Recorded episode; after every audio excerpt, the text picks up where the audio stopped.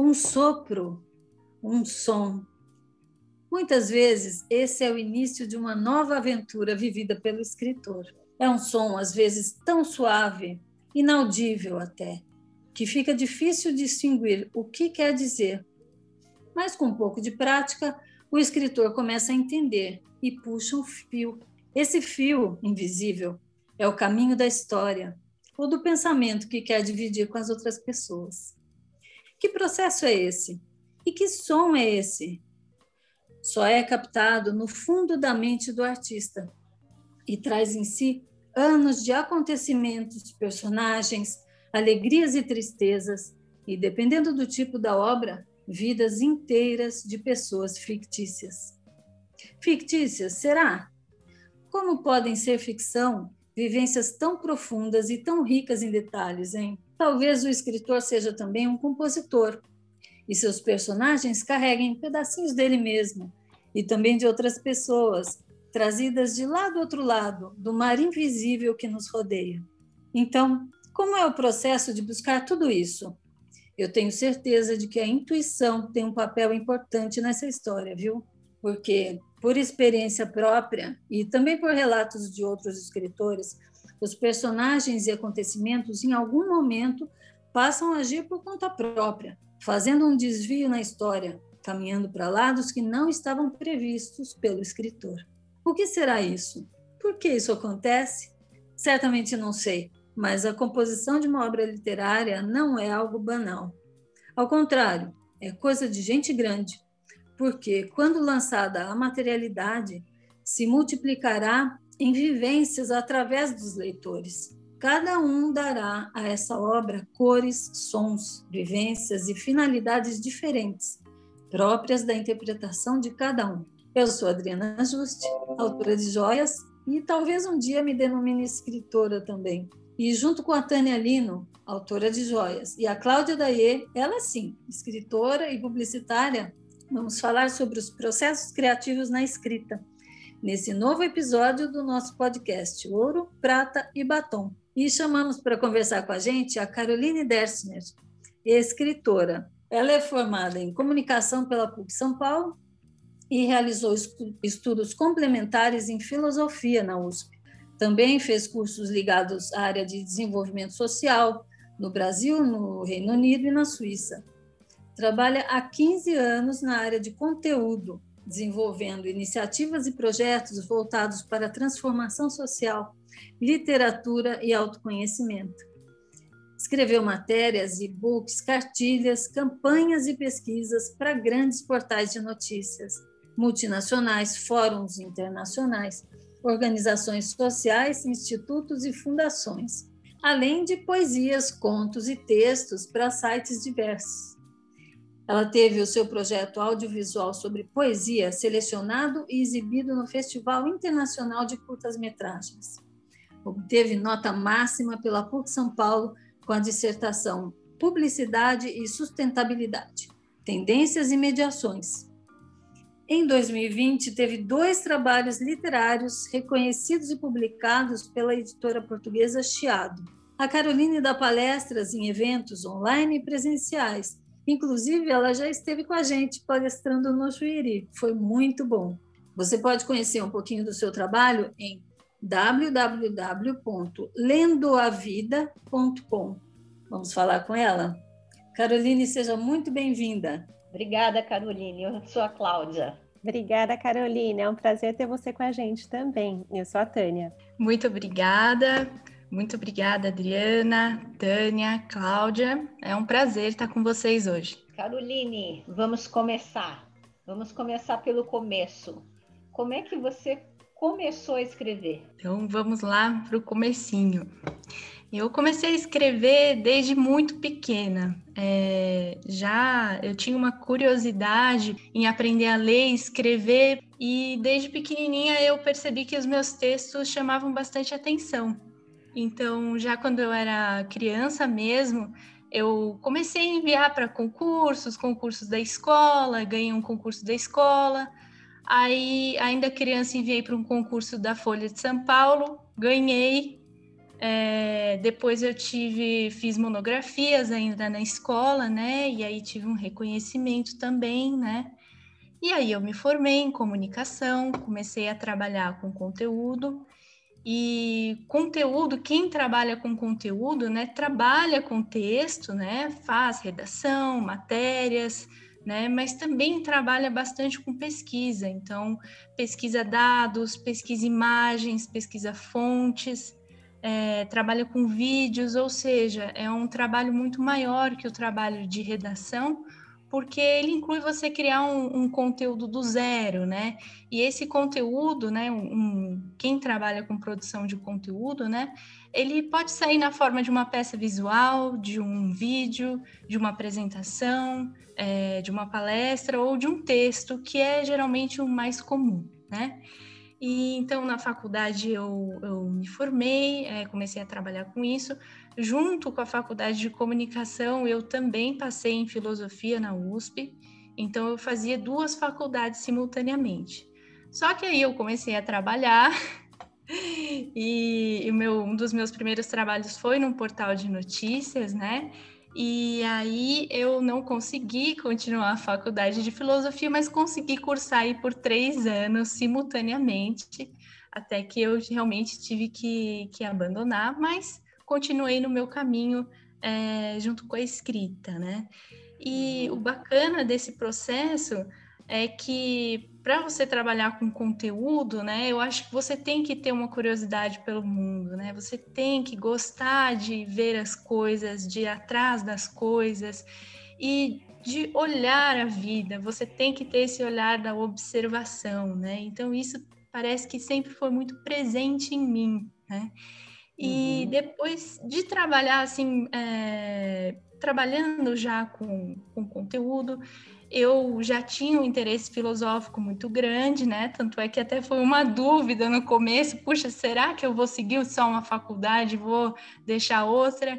No final, eu acabei deixando mesmo a, a filosofia, mas esse meu olhar para o autoconhecimento, para as artes filosóficas, ele nunca deixou de existir, então eu pude estudar de forma autônoma e fazendo pequenos cursos, formações, é, esse assunto do autoconhecimento a minha vida toda. Então, foi até um, um momento assim que foi muito importante na minha vida quando eu entendi que quem quer entender o mundo, quem quer olhar o mundo, quem quer pesquisar o mundo, quem quer criar com as coisas do mundo, né? Tem uma hora que essa curiosidade bate em você também, né? Porque você é parte do mundo, né?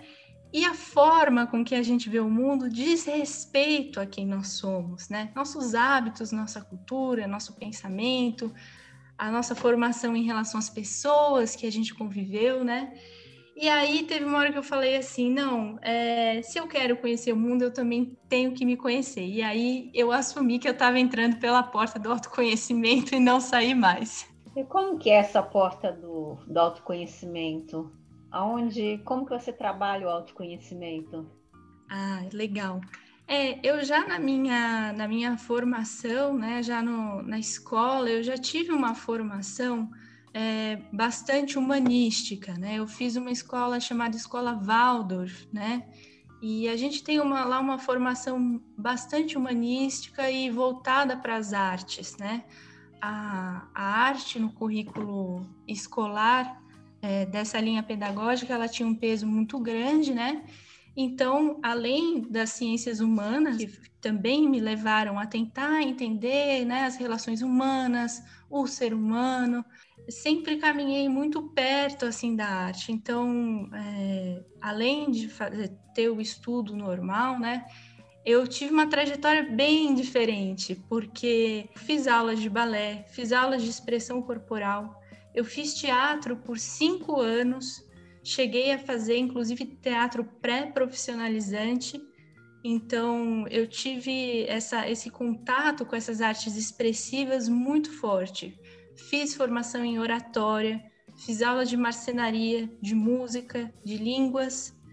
E aí eu não parei mais, eu não tive um, um campo é, único né, de investigação, mas eu estudei bastante sustentabilidade, tentei entender como é que a gente podia ter uma relação mais legal e mais harmônica com o mundo, com o planeta. Fui atrás de aprender sobre estilo pessoal, sobre moda, sobre publicidade, sobre tendências de consumo, sobre marketing.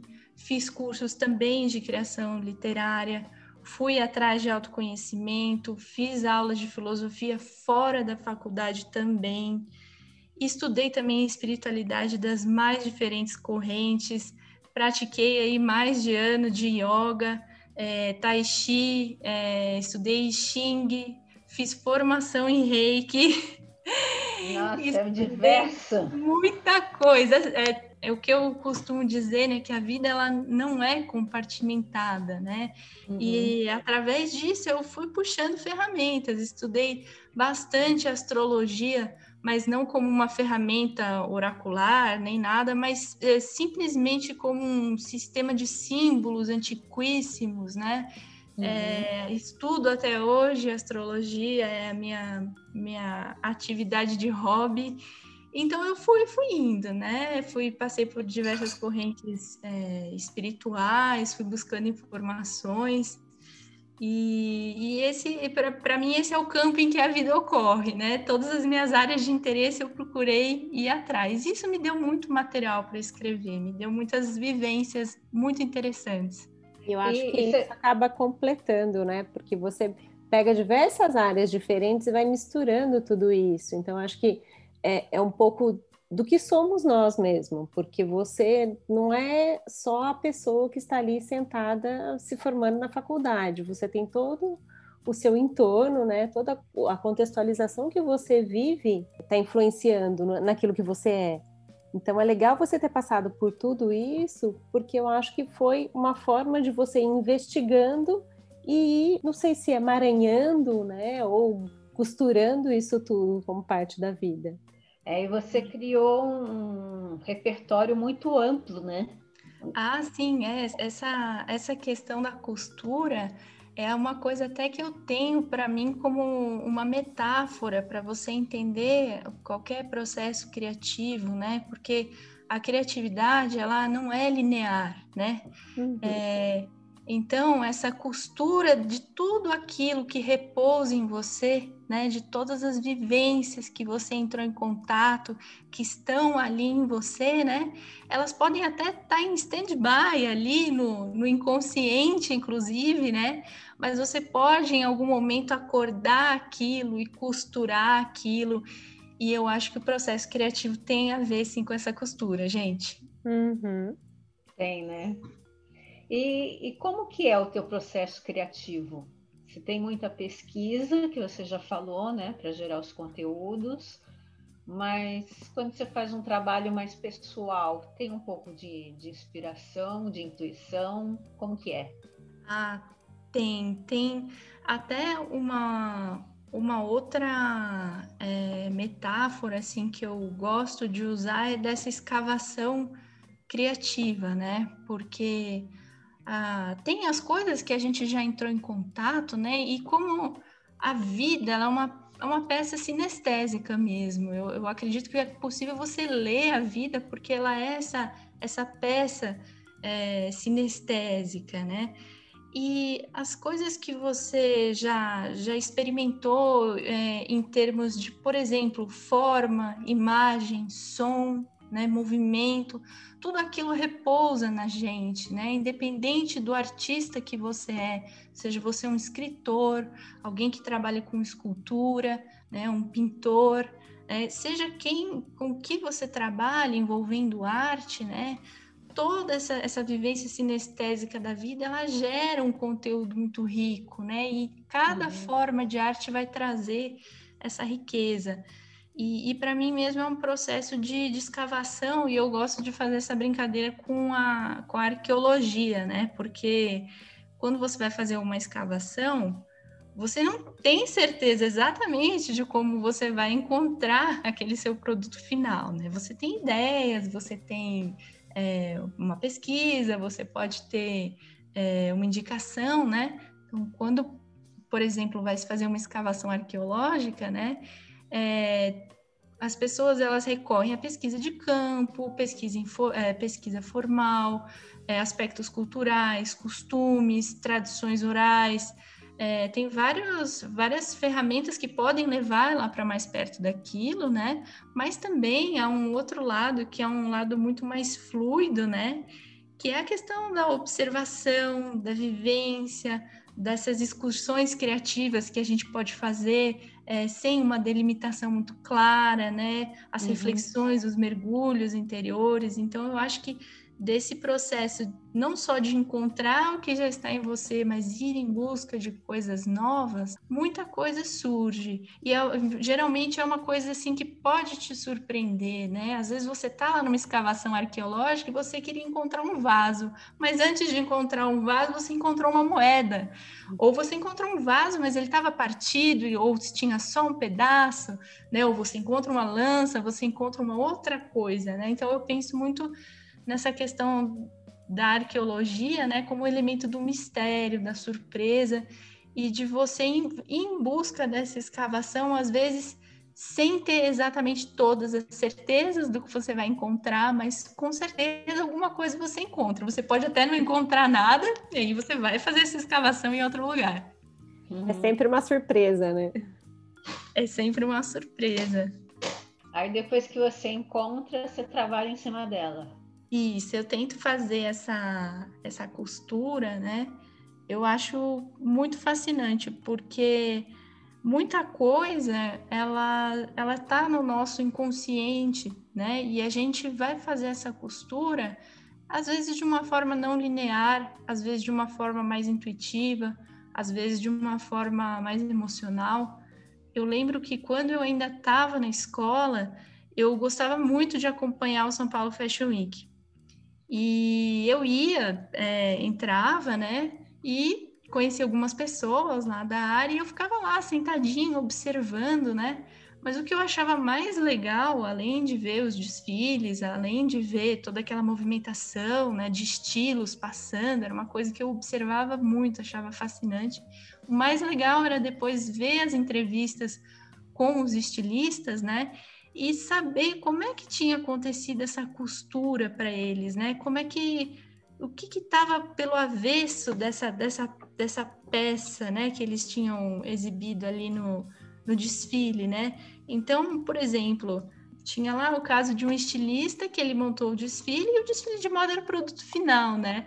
Mas uhum. o que estava uhum. por trás daquela costura era uma viagem que ele tinha feito, era uma história da família dele, uma técnica específica de renda de um lugar que ele tinha visitado, mais um, um, elemento que não tinha aparentemente nada a ver, é, alguma coisa a ver, né, que poderia ser uma conexão, por exemplo, com o mar que aquela pessoa tem e é dela.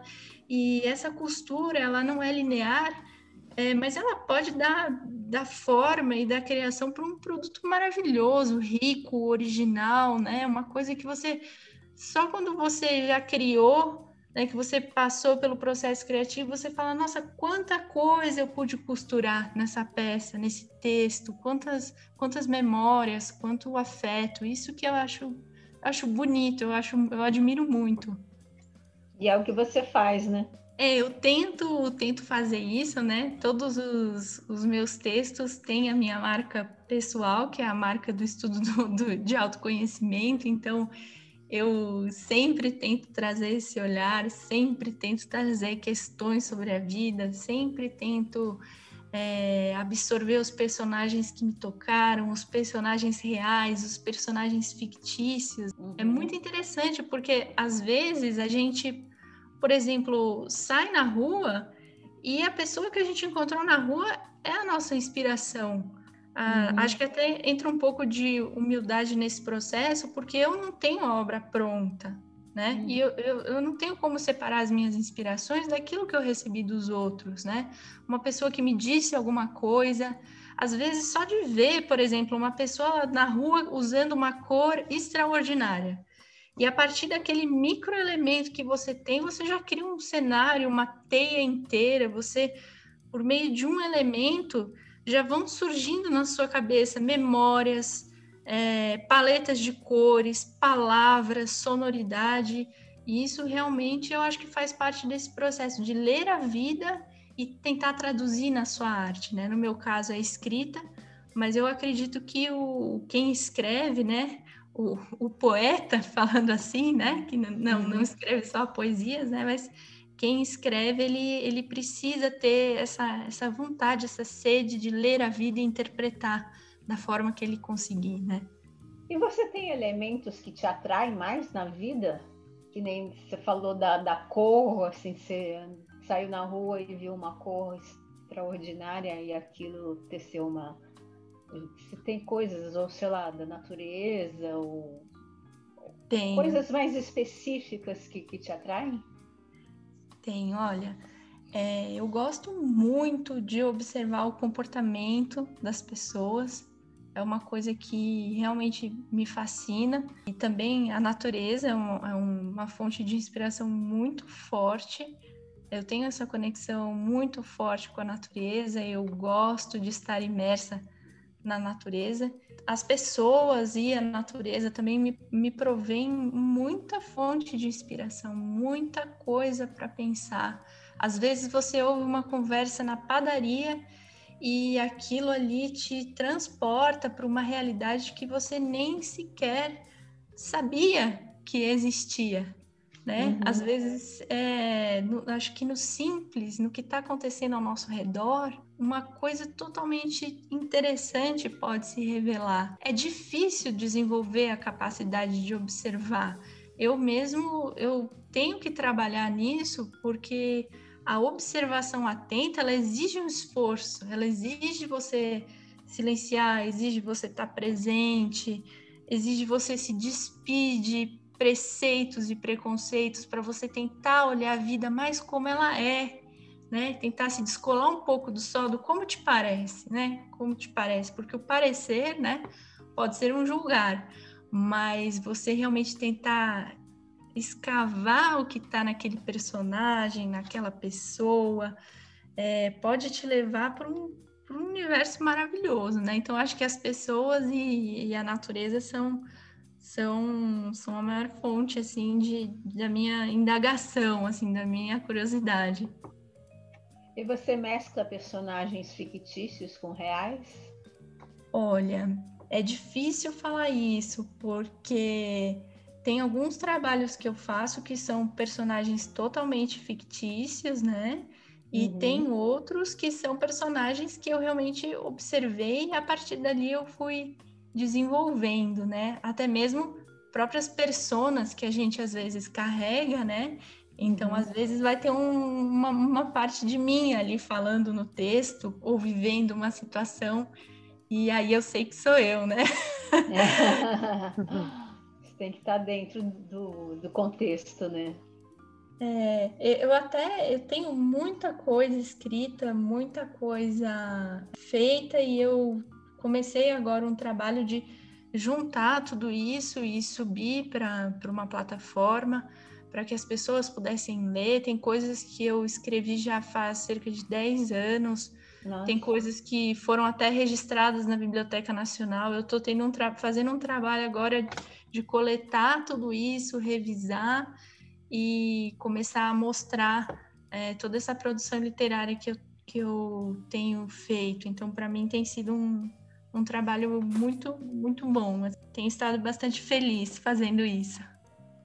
E você Legal. vai resgatando parte da sua própria história, né? Porque texto de 10 anos atrás, eu acho que você lê um texto seu de 10 anos atrás, te traz uma série de memórias, uma série de, circunstâncias que talvez tenham sido deixadas ali por um tempo adormecidas e você revive isso de novo, né? Ah, sim, com certeza. É o, o ruim de ser escritor é que quando você escreve, você grava ali um retrato de como você é, de como você pensava. E é óbvio que a gente tem que atualizar isso, né? Então, é, é bacana, acaba sendo um exercício de autoconhecimento você se reconhecer na sua obra e você olhar para quem você era, né? O que, que você estava sentindo naquele momento. É, é, muito bacana, porque só o seu estado de humor, o seu estado de espírito já influencia na, na por exemplo, nas cores que você que você está usando para uhum. uma imagem, por exemplo, nas palavras uhum. que você está usando para um texto, né? Isso isso mostra, né, o, o, o olhar, de onde você estava olhando, né, quando você fez aquilo. E me conta Sim. uma coisa, que tipo de texto você gosta mais de escrever? Ah, eu amo escrever conto. Conto? Contos, Nossa, micro que legal. Uhum. É, o, é o que uma das coisas que eu mais gosto. É, assim, eu amo trabalhar com palavra, né? Palavra, para mim, é, é não é uma coisa compartimentada, né? Então, eu, eu, gosto de trabalhar até com a palavra falada, eu, eu, tenho paixão. No teatro, eu trabalhei muito com a palavra falada, todo mundo que fez teatro tinha que trabalhar né, com isso. Então, eu tenho um, uma verdadeira reverência, assim, pela, pelo esse dom de você conseguir formar bem palavras, né? É, hum. Para mim, a palavra é um dom, eu, eu preciso ter, eu tenho muito respeito por ela, né? Mas se for para escolher, acho que o gênero conto, para mim, ele é maravilhoso. E a relação da palavra falada com a palavra escrita? Já que você é, vivenciou isso no teatro. É, é, é, diferente, viu, Adri? É diferente porque no, na palavra falada, né, você tem, quando você fala, você tem muito mais recurso né, para dar uma textura para aquilo, né? Então uhum. você tem a oscilação da sua voz, você tem o seu corpo, você tem o formato como você é, coloca os, o ar dentro da, da sua boca, né? Você pode dar a cada palavra uma cara totalmente diferente, mas no texto é, você é obrigado a se valer de muitos recursos descritivos, né?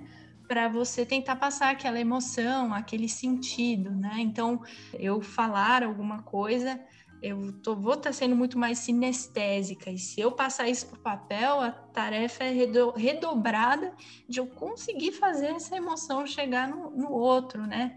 Poxa, uhum. será que eu consigo fazer a pessoa que está lendo é, sentir o que eu estou sentindo? É lógico, eu sou, sou uma escritora amadora, né? Independente não sou uma pessoa reconhecida que tem é, milhões de coisas publicadas por aí, mas o meu cuidado em, em trabalhar a palavra, ele sempre teve essa, essa, essa, essa lapidação, esse desafio mesmo, essa, uhum. essa, esse desafio para mim sempre sempre esteve presente. Então eu acho que é mais é uma tarefa mais árdua você passar para o texto. Eu acho isso. Mas, mas Carol, você tem livros publicados, não tem? Tenho, tenho trabalhos em, publicados em antologias, tenho prefácio de livros publicados também, já fui convidada, tenho participação em alguns livros, nunca escrevi um livro meu, uhum. né? Eu tenho e-books publicados também e eu fiz muitos e-books para organizações, institutos, fundações. Então, eu já escrevi bastante nesse sentido, né? Uhum. Ainda não, não, não me veio essa ideia de escrever um livro, talvez porque nunca surgiu essa, essa oportunidade. Mas na questão dos contos, da, das poesias, das matérias, acho que foi por aí mesmo, escrevendo em blogs, que eu fui uhum. me desenvolvendo. É, que legal. Então você tem coisas pelo mundo afora, né? Tenho, tenho bastante coisa. Nossa, tenho realmente é muita coisa mesmo. eu preciso dar um formato para isso, mas é por onde eu fui, assim, eu, uhum. por onde o caminho foi se abrindo. Eu queria muito escrever, eu queria que os textos chegassem nas pessoas. É, eu fui formando comunidades, então é, quando eu estava estudando sustentabilidade, eu fiz uma comunidade sobre isso, eu escrevia para essas pessoas. Né? Depois uhum. fiz uma comunidade para autoconhecimento, e aí fiz o meu blog, escrevi para essas pessoas também. Né? Uhum. Fui somando pequenos grupos, e aí é onde eu fui deslanchando, deslanchando, as pessoas gostavam do meu trabalho e eu fui indo. Que ótimo!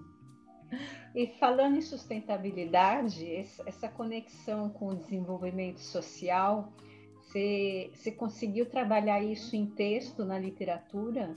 Eu consegui, é, eu tenho é, bastante coisa sobre isso. Muitos dos meus textos eu escrevi para institutos, fundações, eles estão publicados, né? Então foi uhum. uma área que eu pude escrever bastante. É, eu trabalhei muito tempo no terceiro setor, então trabalhar, trabalhei com desenvolvimento sustentável, desenvolvimento social, é, uhum. trabalhei com aspectos legais ligados a questão, questões sociais, né? Então, é, essa foi, foi um trabalho que foi principalmente mais formal mesmo, né? Então, foi uhum. um trabalho mais profissional. Mas sempre gostei do tema, gostava de estudar sobre isso, então para mim também, assim, sempre foi bom escrever sobre isso, mesmo sendo é, de forma profissional e muitas vezes quando a gente escreve de forma profissional a gente tem que obedecer os critérios da instituição para uhum. a qual a gente está trabalhando, né? Mas sempre foi uma experiência maravilhosa, assim. Que legal.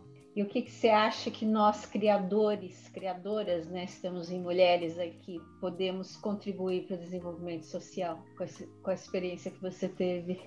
Olha, essa experiência artística, né, é, no meu entendimento, ela só pelo fato dela ser capaz de tocar os corações, né, a experiência uhum. artística, seja qual for, né, eu acho que ela tem um papel super importante na elevação do ser humano mesmo, né? Em, em auxiliar as pessoas para que elas se desenvolvam, para que elas cresçam, para que elas desabrochem, para que elas brilhem, para que elas encontrem coisas é, boas dentro delas, né?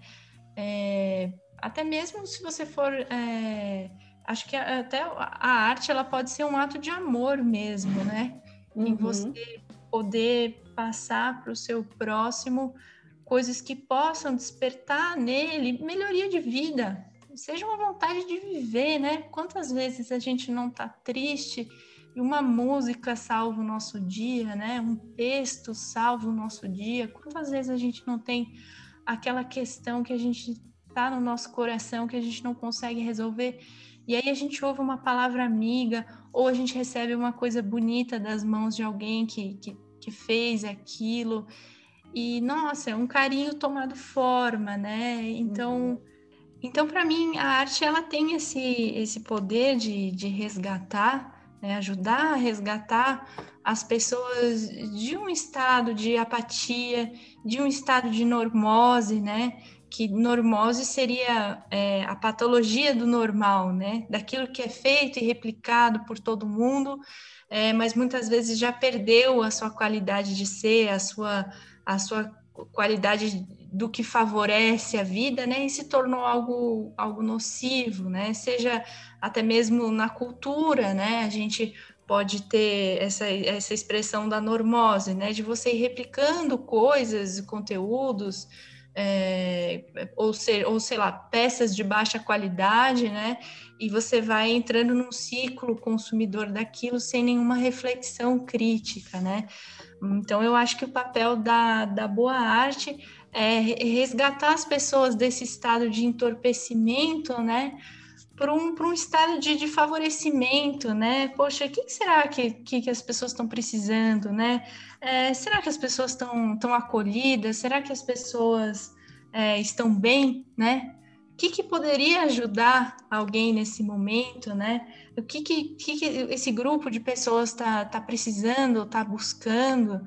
Então, eu acho que a arte tem é, é, esse, esse papel de poder oferecer algo que seja engrandecedor mesmo, que, que ajude as pessoas a saírem de um estado de medo, de, de pequenez, de tristeza, de vícios de pensamento, vícios patológicos de comportamento, para uma vida mais, mais saudável, para uma vida mais feliz, uma vida em comunhão com a sociedade, com a natureza, de um jeito benéfico, né? Então, eu acho que a arte ela consegue falar isso é, de formas muitas vezes que a gente não vai ver de uma forma formal. As questões, as aflições do ser humano, elas muitas vezes não são resolvidas de forma é, formal, né? Não tem, você não aperta uma campainha e fala assim, ah, me ajuda a resolver esse uhum. emaranhado aqui que eu estou tentando resolver na minha vida, tá nada funcionando, a sociedade está um caos. É, então, eu acho que esses processos que bebem do inconsciente, é, da intuição, é, de bons sentimentos, né? Então, o processo criativo tem a ver com tudo isso, né? De você ir pela essa via não linear, mais sutil, né? Fazer essa costura daquilo que é bom e você oferece para a sociedade às vezes justamente o que ela está precisando. Tem um texto que eu é, subi é, recentemente no meu site que se fala sobre a arte de receber, sobre hospitalidade, e vai falar justamente é, dessa questão do invisível, né? De, poxa, muitas vezes, como a hospitalidade envolve uma série de ritos, práticas e intenções, né? Que estão ali no campo do invisível, mas que podem ajudar uma pessoa, nossa, enormemente, né? Num, num processo de cura, num processo de evolução, né? E é uma habilidade que ela muitas vezes ela, ela não está na, ponta do lápis, né? Não tá, não é uma coisa que é formalmente reconhecida, né?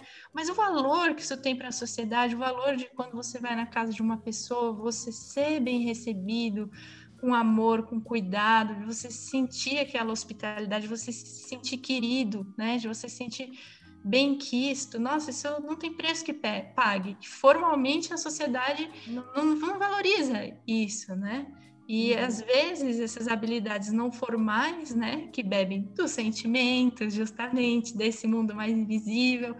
Eu, por exemplo, acho que receber que a hospitalidade é uma arte, né? A própria decoração tem a ver com isso, né? Eu amo decoração também. E eu acho que é um ofício. Quando você vai trabalhando isso, passa de ofício a categoria de arte, né? Você leva de ofício a arte, né? Então, eu creio que a arte oferece muita coisa para a sociedade que está muito além daquilo que está na ponta do, do lápis ali nas contas e naquilo que é palpável, que se paga, que se compra. Eu acho que a arte tem esse papel fantástico, gente. Ai, que lindo. Concordo. Também. Ah, eu também concordo em 100%. E olha que interessante, Carol. É, num dos episódios do podcast da primeira temporada, eu falava exatamente sobre esse, sobre esse sentido sinestésico de, de que um estímulo poderia suscitar vários, vários tipos de, de realização artística, né? E, e eu achei muito interessante você colocar dessa maneira também. Eu nunca tinha ouvido ninguém falar sobre isso. Nossa, aconteceu comigo, Adri, e eu tenho até, vou contar para vocês como foi a, a, o exemplo prático de, de como isso aconteceu comigo.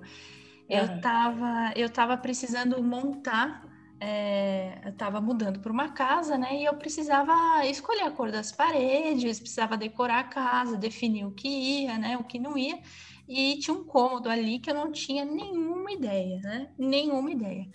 E aí eu tava andando por aí, é bem parecido com o processo criativo de arte, de escrita também, né? E aí eu olhei ali, achei um gancho de parede, né? Eu fiquei olhando para aquele gancho de parede e falei, nossa, mas que gancho fantástico. Eu falei, mas é muito bonito. E aquilo, peguei aquilo na mão e falei assim, ah, eu vou levar. E tinha uma cor maravilhosa, né? E aí eu levei para casa, não sabia onde ia colocar. E aí quando eu vi, eu falei, pronto, tá aqui o que eu precisava. Por meio daquela única peça, eu fui puxando as coisas, exatamente aquilo que eu falei que aconteceu comigo. Eu fui puxando a cor, eu fui puxando o design dele, me lembrou já um estilo. Aí eu já tinha a cor e o estilo, a paleta, pelo menos, né? Não a cor única, eu já tinha a paleta, o estilo. E aí eu já tinha uma inspiração puxando a outra, e é como se eu tivesse puxado um fio de uma teia, que quando eu puxei uma coisa, se levantaram várias juntas, e a coisa foi se formando e ficou incrível. Foi assim um dos melhores cômodos da casa. E foi realmente por meio de uma excursão criativa, né? Desse vaguear, de você andar, de você observar. E é uma coisa ínfima, insignificante, né? Você nunca começaria a decoração de um lugar por um gancho de parede. Mas aconteceu comigo. E foi de uma vivência tão forte que eu falei assim: nossa, ficou o melhor lugar da casa, né? Porque uhum. eu deixei espaço para esse desconhecido, para essa. Pra essa para essas coisas fluírem, né? Para essa fluidez dessa escavação que você vai puxando, vai encontrando uma coisa puxa a outra.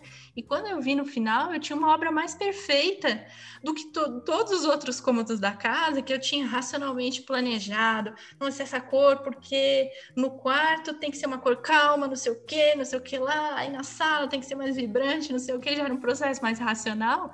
E ali foi fruto de, de, um, de uma coisa que eu já, já fazia em processo criativo, né? Que é se observar, Sim. se andar, se dar espaço para o acaso chegar. E quando você é, abre essa porta, né? Você abre espaço para receber, né? Eu acho fantástico isso de aprender a receber. Você abre essa porta e nossa, às vezes você recebe muito mais do que quando você estava ali controlando todos os aspectos ali, ah, restringindo isso aqui, tem que ser dessa cor aqui, não pode ter isso. Exatamente. Foi fantástico, Exatamente. gente.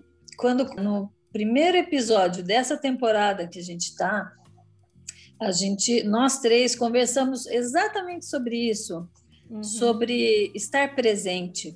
E hum. aí eu aproveitei e coloquei também aquele ensinamento que eu aprendi na, na, na, obra Na Luz da Verdade, que é conservar puro o foco dos pensamentos.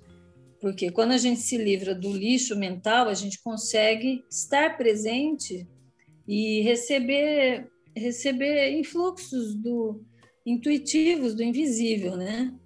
E isso ajuda a gente a compor obras de arte, a compor trabalhos no dia a dia, e tudo.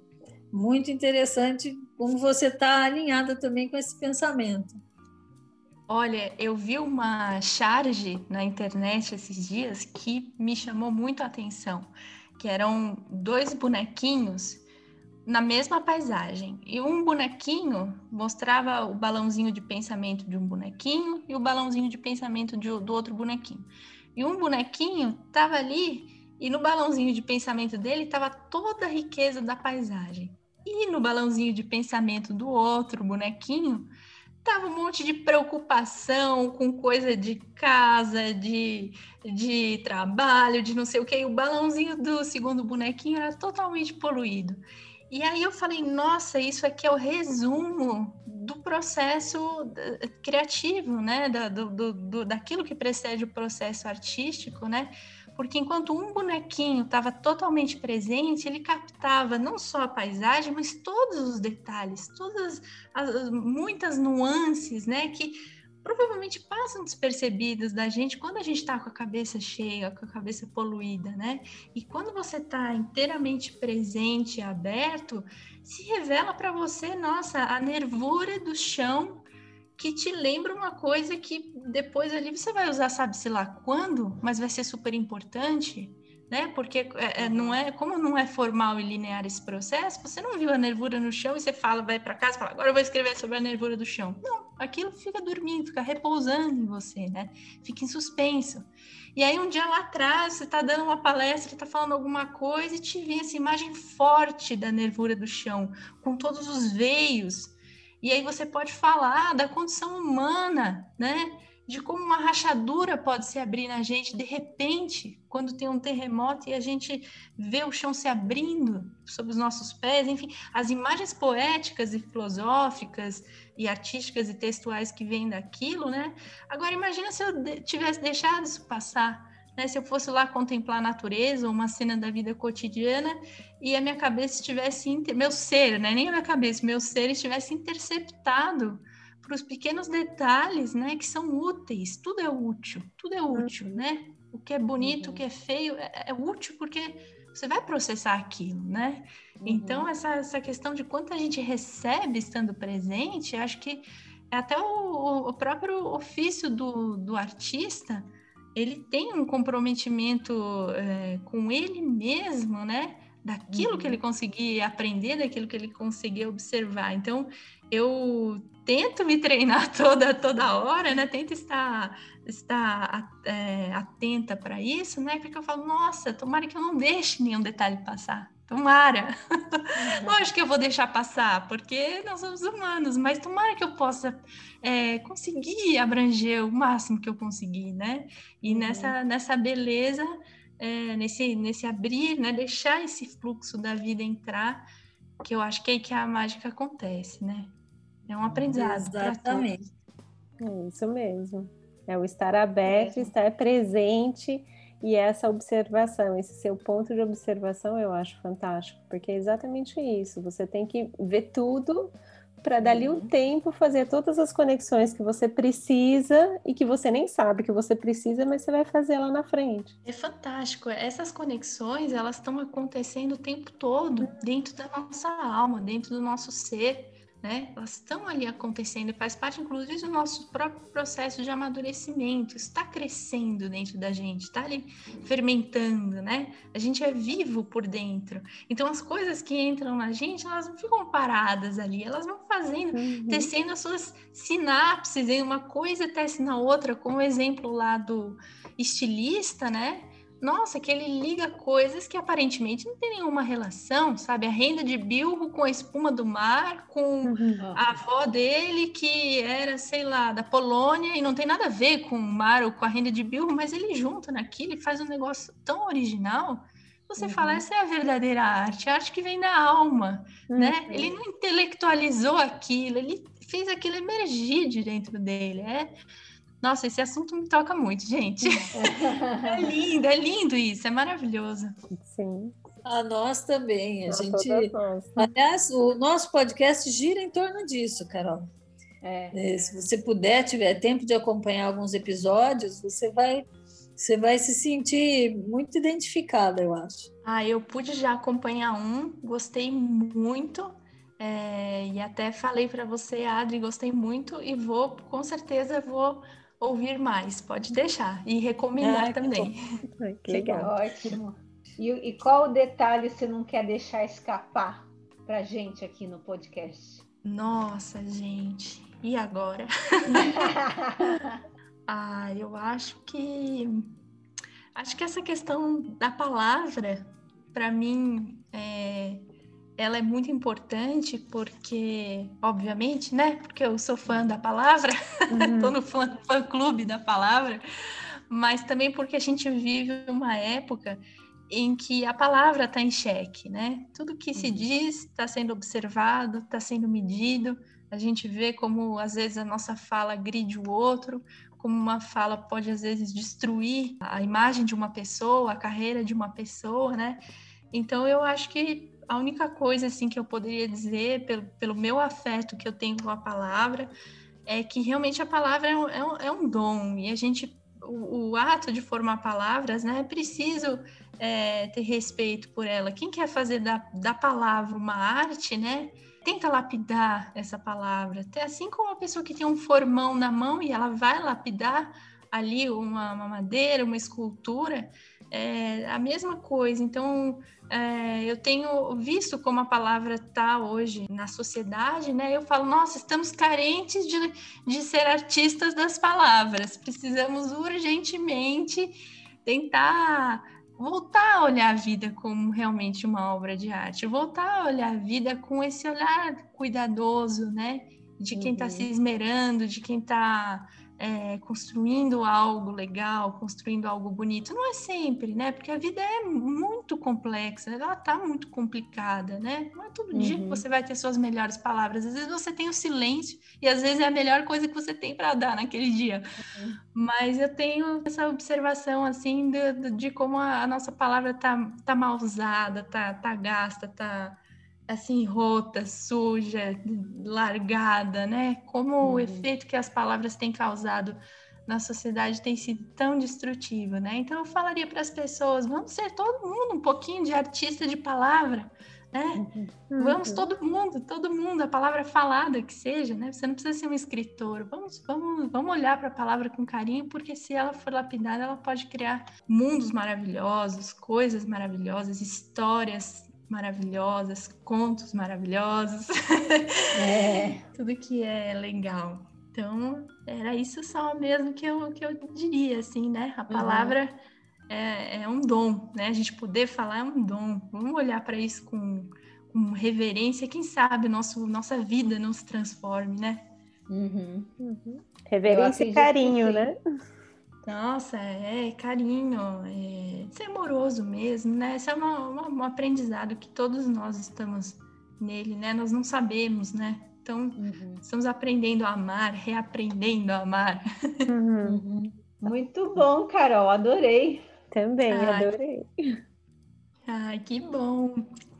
Que ótimo, fiquei muito feliz de poder falar para vocês é, do meu trabalho, muito agradecida de ter esse, esse espaço, né, disposição uhum. também dos meus textos. Convido vocês para conhecerem um pouquinho dos meus textos, eu ainda vou subir bastante coisa, porque eu só terminei as revisões ontem mesmo, então é agora que os textos estão no ponto. Então, tem alguns lá, mas ao longo da semana e dos meses eu devo estar tá alimentando ali, se possível com vídeos também. Então, uhum. convido vocês para conhecerem alguns contos que é, contos, não só contos, né? Matérias e poesias que falam principalmente de, de autoconhecimento. Então, é, o site é o www.lendoavida.com e ali vocês vão encontrar alguma coisa gostosa assim para curtir no fim da tarde, quando você quer uma coisa assim bem leve, bem gostosa para aquecer seu coração, pegar um chazinho, deixar as preocupações de lado. Então convido todo mundo que quiser conhecer o site para ter um momento gostoso aí de leitura. Ah, muito obrigada. Vou ver com certeza. Aliás, já já dei umas olhadas, viu? Já vi uns textos maravilhosos. Parabéns. Ah. Legal. Carol, agradeço muito, muito a sua presença aqui com a gente, a sua conversa. Realmente tem tudo a ver com o que a gente propõe nesse podcast, levar para as pessoas reflexões, levar o nosso, a nossa interpretação sobre as coisas da vida e da arte e deixo a porta aberta para você voltar, tá bom? A gente vai combinar novas, novas conversas com você. Ah, legal, gente. Muito obrigada. É, vocês são pessoas muito agradáveis. Gostei muito de conversar com vocês. E amei as perguntas também, muito criativas. Nossa, é, são artistas, né? Não tinha como não ser criativas, né? Gostei muito, foi muito prazeroso. Que bom, foi um prazer estar com você também. Foi um ah, então grande tá prazer estar com você, Carol. Ah, legal. E você, ouvinte, se tiver dúvidas, sugestões, críticas, escreva para a gente. A nossa página no Instagram é Ouro, Prata e Batom, ou por e-mail, batompodcast.gmail.com. Até a próxima. Tchau!